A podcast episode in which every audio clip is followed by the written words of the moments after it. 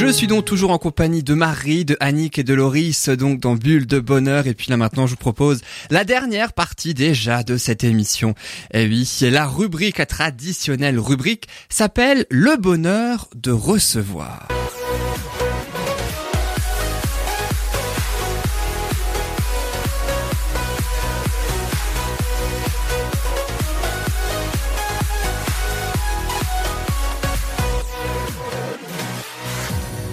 Et nous avons aujourd'hui le plaisir de recevoir Monique Desfours. Monique Desfours, bonjour. Bonjour à tous.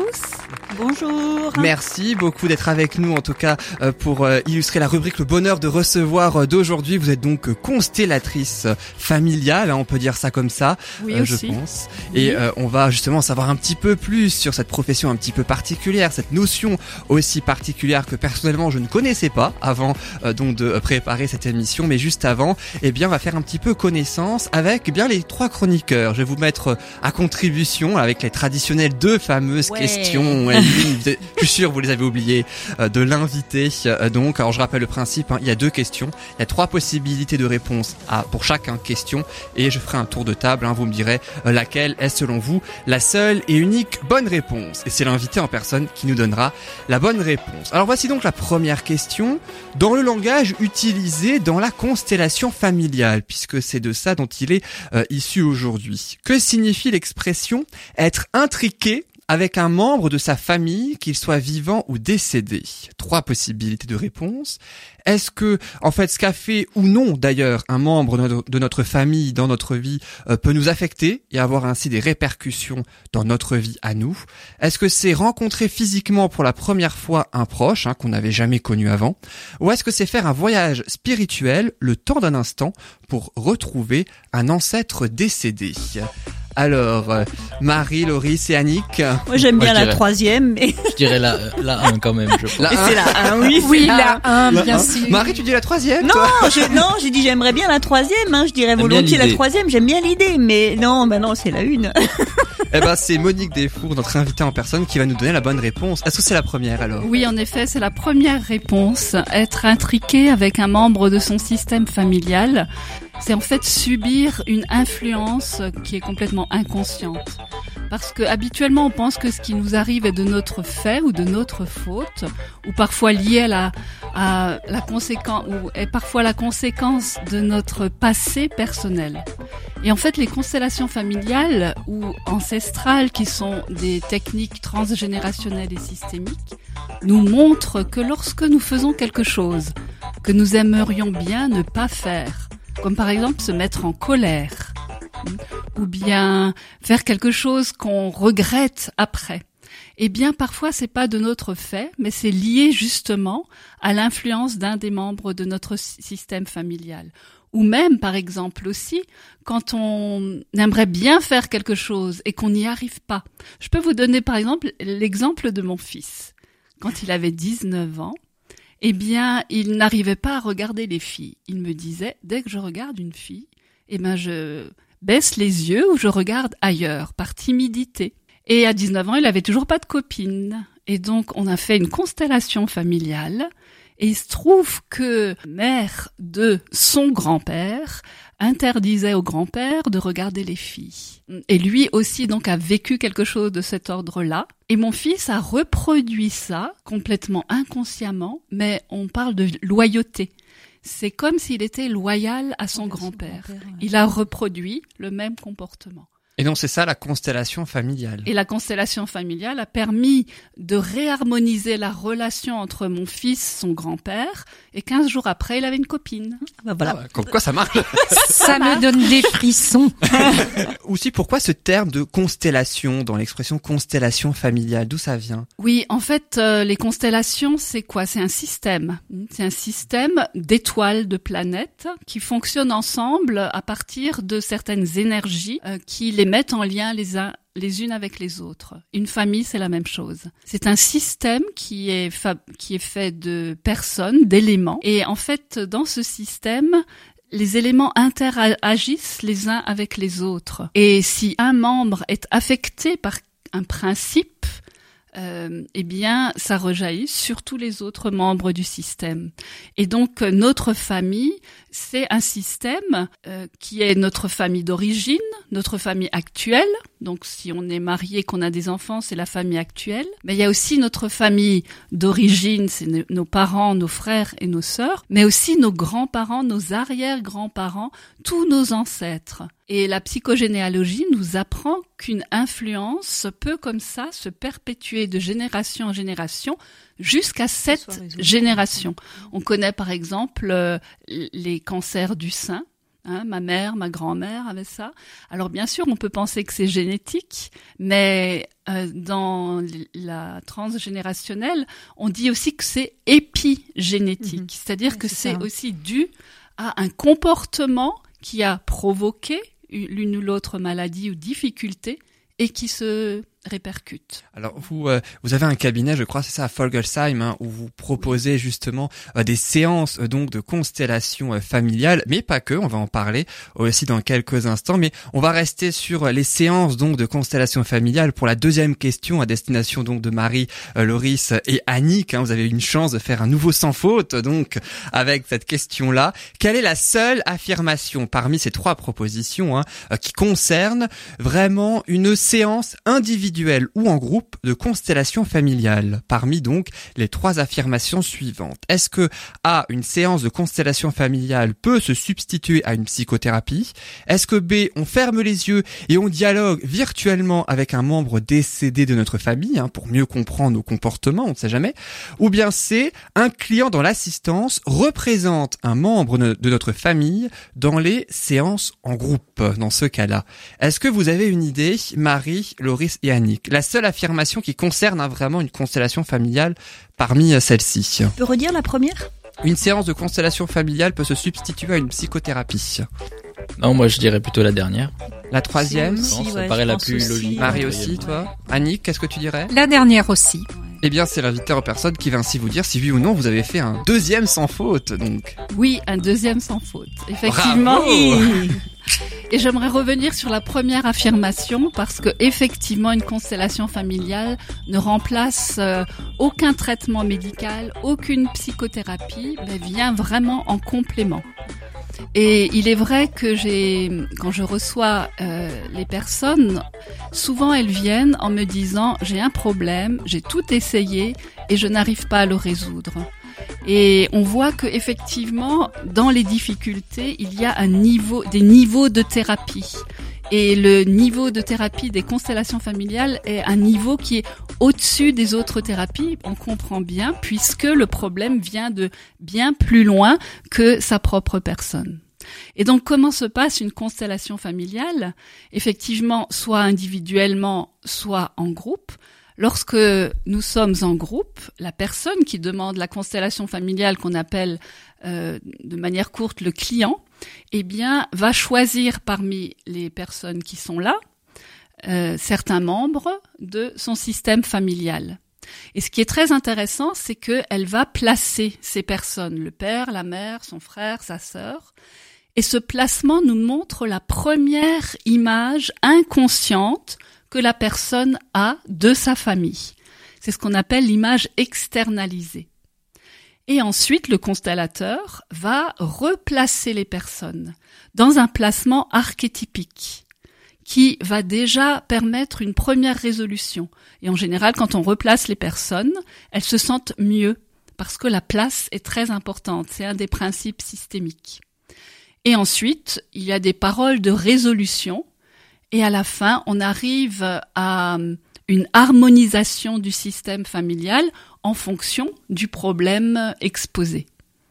Et donc, à ce moment-là, la personne repart avec une autre image beaucoup plus harmonisée de sa famille, et c'est avec cette image qu'elle continue ensuite sa vie.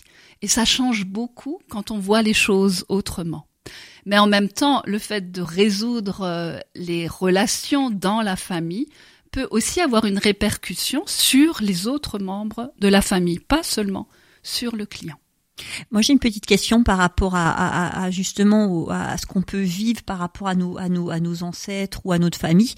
Euh, dans une famille, maintenant, si on est, on a une fratrie de frères et sœurs, pourquoi certaines personnes seront impactées et d'autres pas? Alors que finalement, le, le passé est le même. Hein, euh, enfin, on a les, on a les mêmes ancêtres, on a les mêmes parents, on a les mêmes grands-parents, les mêmes arrière-grands-parents. Donc, pourquoi certaines personnes vont être plus touchées que d'autres, en fait, dans, dans ce cheminement euh? Alors, on dit, et c'est souvent le cas, que c'est le dernier arrivé dans un système qui va prendre sur lui cette mémoire d'un principe qui est blessé. Parce qu'il faut d'abord que je vous explique que dans un système, quel qu'il soit d'ailleurs, il y a des principes. Euh, au nombre de trois, ce sont les principes supérieurs. Le principe d'appartenance, qui fait qu'on ne peut pas exclure quelqu'un du système. Et dans une famille, on peut exclure de différentes manières. hein. Mm. Par exemple, le vieil oncle alcoolique qu'on n'invite plus euh, au repas de famille, des choses comme ça. Le deuxième principe, c'est la place, c'est-à-dire que quelqu'un peut prendre une place qui n'est pas la sienne. Et c'est un principe euh, qui, euh, euh, par rapport à l'ancienneté, c'est-à-dire ceux qui sont venus avant, euh, eh bien, ils sont venus avant. L'aîné, c'est l'aîné. Si par exemple un cadet prend la place de l'aîné, ça a été le cas d'une dame qui, est venue pour un problème d'épaule et elle habitait à côté de ses parents. Et elle, elle a reçu en donation un terrain et elle a construit sa maison là et elle a, elle s'occupe des parents. Mais elle est la dernière de la famille. Et l'aîné n'a rien à, n'a pas voix au chapitre. C'est-à-dire que cette dame prenait tout sur ses épaules. Par exemple, hein. Le troisième principe, c'est le principe euh, de l'équité, de l'équilibre entre donner et recevoir. Voilà. Et donc, si un de ces principes, qui souvent d'ailleurs est blessé dans les systèmes, hein, dans notre société de consommation, euh, le commerce équitable, justement, oui. essaye de contrebalancer ce principe hein, Que ce soit du d'équité. donnant-donnant. Voilà. Mm. Et quand un de ces principes est blessé dans un, dans un système, eh bien, le système ne le supporte pas. Et il va garder cette blessure en mémoire pour la reporter sur les générations. Et souvent, c'est le dernier né. Par exemple, dans notre famille, ma mère n'a pas connu son père. Il a été exclu de la famille. J'entre pas dans les détails. Et mon petit frère, qui est le dernier, donc, eh bien, au moment du décès de mes parents, il a commencé à couper les ponts avec ses, ses sœurs. Il a trois grandes sœurs. Et donc, euh, j'ai demandé une constellation familiale à l'époque euh, pour cette situation. Et quelques mois après, mon frère a commencé à répondre à mes SMS, quoi. C'était ça.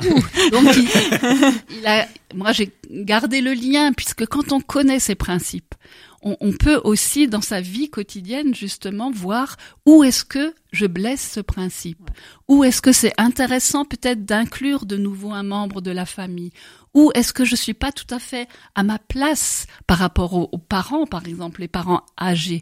C'est normal qu'on les aide, mais parfois on fait pour eux alors qu'ils pourraient faire, c'est-à-dire qu'on n'est pas à notre place et ça peut créer bon des perturbations, euh, des difficultés relationnelles. Et euh, je précise que euh, vous avez un cabinet à Folgelsheim hein, et donc euh, que vous avez également un site internet que je n'ai pas encore cité euh, qui est www.is-bien-être.com et que si jamais les auditeurs ont une question ou souhaitent prendre un rendez-vous avec vous pour une constellation familiale ou autre, hein, on va en parler également parce que vous faites aussi du yoga, la méditation hein, entre autres, hein, eh bien l'adresse mail c'est monique.defour@gmail.com. Alors comment vous euh, Monique Desfour vous avez découvert donc la constellation familiale? Vous avez un petit peu euh, évoqué euh, ça tout à l'heure. Comment vous avez découvert et qu'est-ce qui vous a donné envie de faire euh, ainsi cette profession? J'ai pas commencé par les constellations familiales. En fait, je suis formée à la libre université du Samadeva qui se situe au, au Wald, en Alsace, et j'ai commencé à euh, suivre les formations en tant que euh, professeur de yoga. Je suis devenue professeur de yoga, puis coach euphoniste énergéticienne, c'est-à-dire que j'utilise des techniques énergétiques. Et ensuite, Idriss Lahore, qui est le fondateur de la libre université du Samadeva, a introduit petit à petit les constellations familiales. Et donc, je me suis également formée à cette euh, technique-là. Et quand on regarde, tout à l'heure, je parlais des niveaux de thérapie. Les niveaux de thérapie, ça part euh, du physique à l'émotionnel jusqu'au à l'énergétique, puis constellation systémique. Et le niveau supérieur encore, c'est le niveau spirituel, parce que parfois on sait aussi qu'un problème, on peut pas le résoudre parce que c'est notre destin d'avoir ce problème. Et donc, euh, dans ces formations, on a commencé vers le, par le niveau physique, euh, le yoga, le yoga de Samara, et on a, on a monté comme ça l'échelle euh, des, des, des thérapies jusqu'à arriver aux constellations familiales. C'est génial, c'est intéressant. J'ai j'ai une question, Monique. Une constellation familiale, est-ce qu'on peut en faire une, euh, même quand, par exemple, les parents sont décédés Oui. Est-ce que c'est possible? Oui, bien sûr, Oui. tout à fait. Ah. Oui, oui. Puisque mes parents étaient décédés quand j'ai fait la constellation pour mon frère. Et combien de séances sont nécessaires pour euh, une personne? Ça dépend de la personne ou il y a un mo- une moyenne euh, environ de séances? Ça dépend de la personne et ça dépend du problème surtout. Quel est le problème qu'on veut résoudre? Et en général, et ça peut une une euh, constellation peut suffire. Et en termes de problèmes, qu'est-ce- est-ce que c'est physique? Est-ce que c'est euh, pâle ou euh, Oui, ça peut être n'importe quel type de problème. Ça peut être par exemple euh, mon sentiment d'infériorité, ou bien euh, ma fille ne veut plus me parler, ou bien euh, ben, j'ai un problème physique, un problème de maladie. Euh, problème d'argent, par exemple, je dépense toujours l'argent, j'arrive pas à le retenir. C'est vraiment divers. Hein, C'est très très divers. C'est plein de très divers. domaines. ouais. Et, et l'indication, c'est vraiment, j'ai pas réussi à résoudre ce problème euh, autrement. J'ai essayé plusieurs moyens et je n'arrive pas à le résoudre autrement. Et puis vous proposez aussi euh, à votre client, à vos clients, d'établir un génogramme. C'est bien Oui, ça. Alors oui. qu'est-ce que c'est un génogramme? Alors c'est euh, comme un arbre généalogique, mais dans cette dans ce génogramme, on va bien sûr mettre toutes les, les dates de naissance, de mort, de mariage des membres de la famille, mais également les faits marquants. Les faits marquants, c'est justement ceux qui vont nous donner l'indice que l'un ou l'autre membre de la famille a été exclu. Et on sait que euh, ici en Alsace, nous avons connu des guerres. Avec les malgré nous en plus euh, Avec les malgré nous, mon père a vécu ça effectivement. Il a été incorporé de force Mm. dans l'armée allemande. Et puis euh, mes, mes- les, les arrière-grands-parents ont fait aussi la guerre de 14-18. Je sais qu'un oncle, par exemple, a disparu. Et tous ces faits, on va les noter dans le génogramme. Et là, ça va nous donner des pistes. Et au moment de la constellation familiale, eh bien, on va euh, chercher une piste. Et parfois, c'est pas la bonne. Donc, il faut refaire une constellation parce qu'il faut voir peut-être que c'est plutôt du côté paternel qu'il y a un problème, alors qu'on avait essayé du côté maternel. Donc le génogramme, c'est vraiment plus qu'un arbre généalogique. J'avais presque Oui, envie de dire, oui. ça résume vraiment euh, les vies de chacune des personnes, en quelque sorte. Oui, exactement. Oui, en sachant que c'est pas facile, je pense, parce qu'on a de moins en moins justement d'arbres généalogiques. Moi, je me souviens de mes grands-parents, ils étaient, ils- eux, ils collectaient ce genre d'informations. Je sais pas si les générations actuelles continuent justement à, à- à construire ces arbres généalogiques et, et si on n'a pas ces infos-là, est-ce qu'on arrive quand même à travailler dessus? Oui, parce que la constellation familiale parfois révèle quelque chose. D'accord. C'est-à-dire si dans la constellation il y a une personne qui regarde au sol, eh bien c'est un indice, il regarde vers un, un mort, quelqu'un qui est décédé, mais il regarde vers quelqu'un avec qui il est intriqué. D'accord. Et donc, on va faire rentrer cette personne sans même savoir qui elle est, qui elle représente. Et on voit que effectivement, là, on va pouvoir faire euh, une action de résolution pour que euh, la personne vivante ne soit plus intriquée Avec cette personne. avec cette personne-là. Et puis en plus de la constellation familiale, vous proposez aussi plusieurs autres activités, hein, telles le yoga, la méditation euh, également. Alors vous l'avez évoqué d'ailleurs, vous êtes professeur de yoga de Samara. Est-ce qu'il y a une différence avec le yoga que j'ai presque envie de dire classique ou traditionnel, celui qu'on connaît en tout cas, et lui laquelle? Oui, euh, vous connaissez le Hatha Yoga. Bien que à l'heure actuelle, euh, beaucoup de professeurs de yoga intègrent différentes méthodes. Et le yoga de Samara est constitué par une séance type, ce qu'on appelle une séance type, qui est très bien structurée et qui commence toujours par un retour au calme, par des étirements, puisqu'on sait que au niveau articulaire, il y a tout un travail à faire à l'heure actuelle. Hein. On parlait du temps et du stress. Les gens sont stressés. Le stress, on sait que ça s'inscrit dans les muscles, dans les articulations. Et donc, dans le yoga de Samara, on va travailler là-dessus, particulièrement sur les cervicales et sur les, le, dans le dos. Ensuite, euh, on va faire ce qu'on appelle une danse de coordination. Donc, euh, c'est le côté esthétique aussi du yoga de Samara, puisque il se pratique toujours en musique. Et puis on va entrer dans ce qu'on appelle des arcanas, qui sont en fait des exercices. Euh, dans le hatha yoga, on les appelle les asanas. Là, ce sont des arcanas qui euh, ont un effet particulier sur les différents systèmes du corps. Et puis on fait ce qu'on appelle les mouvements méditatifs. Et là, c'est un peu une méditation en mouvement où on va représenter les lettres de l'alphabet. Et là, ça s'apparente beaucoup au Tai Chi Chuan. Et on termine toujours par une relaxation. Les lettres de l'alphabet, euh, notre alphabet? Oui, notre alphabet. En fait, l'archétype de la lettre. Hein. Parfois, certains mouvements ne ressemblent pas forcément à la lettre, mais c'est l'archétype qui est représenté. Et ce sont des mouvements qui se pratiquent très très lentement qui demandent une grande concentration mais je sais que après ces mouvements méditatifs, je suis vraiment, comme on dit, zen. Alors, vous, je le disais hein, tout à l'heure que vous aviez quand même un, un, un grand panel, j'allais dire, d'activités, hein, puisque vous proposez de nombreuses choses, hein, constellation familiale, yoga de Samara, des techniques énergétiques et aussi de la méditation dans votre cabinet à Folgelsheim. Hein, je rappelle le site hein, www.is-bien-être.com. Euh, les méditations, c'est ça, c'est tous les mercredis entre 19h30 et 20h15, hein, c'est bien ça? Oui, c'est ça, oui. Et je rappelle que vous faites donc de la constellation familiale, on en a parlé, du yoga de Samara, également des techniques énergétiques et de la méditation, que vous avez un cabinet à Folgelsheim et que votre site internet est www.is-bien-être.com et si on souhaite vous contacter, je me permets de donner votre adresse email monique.defour@gmail.com. Merci beaucoup Monique Defour d'avoir été avec nous.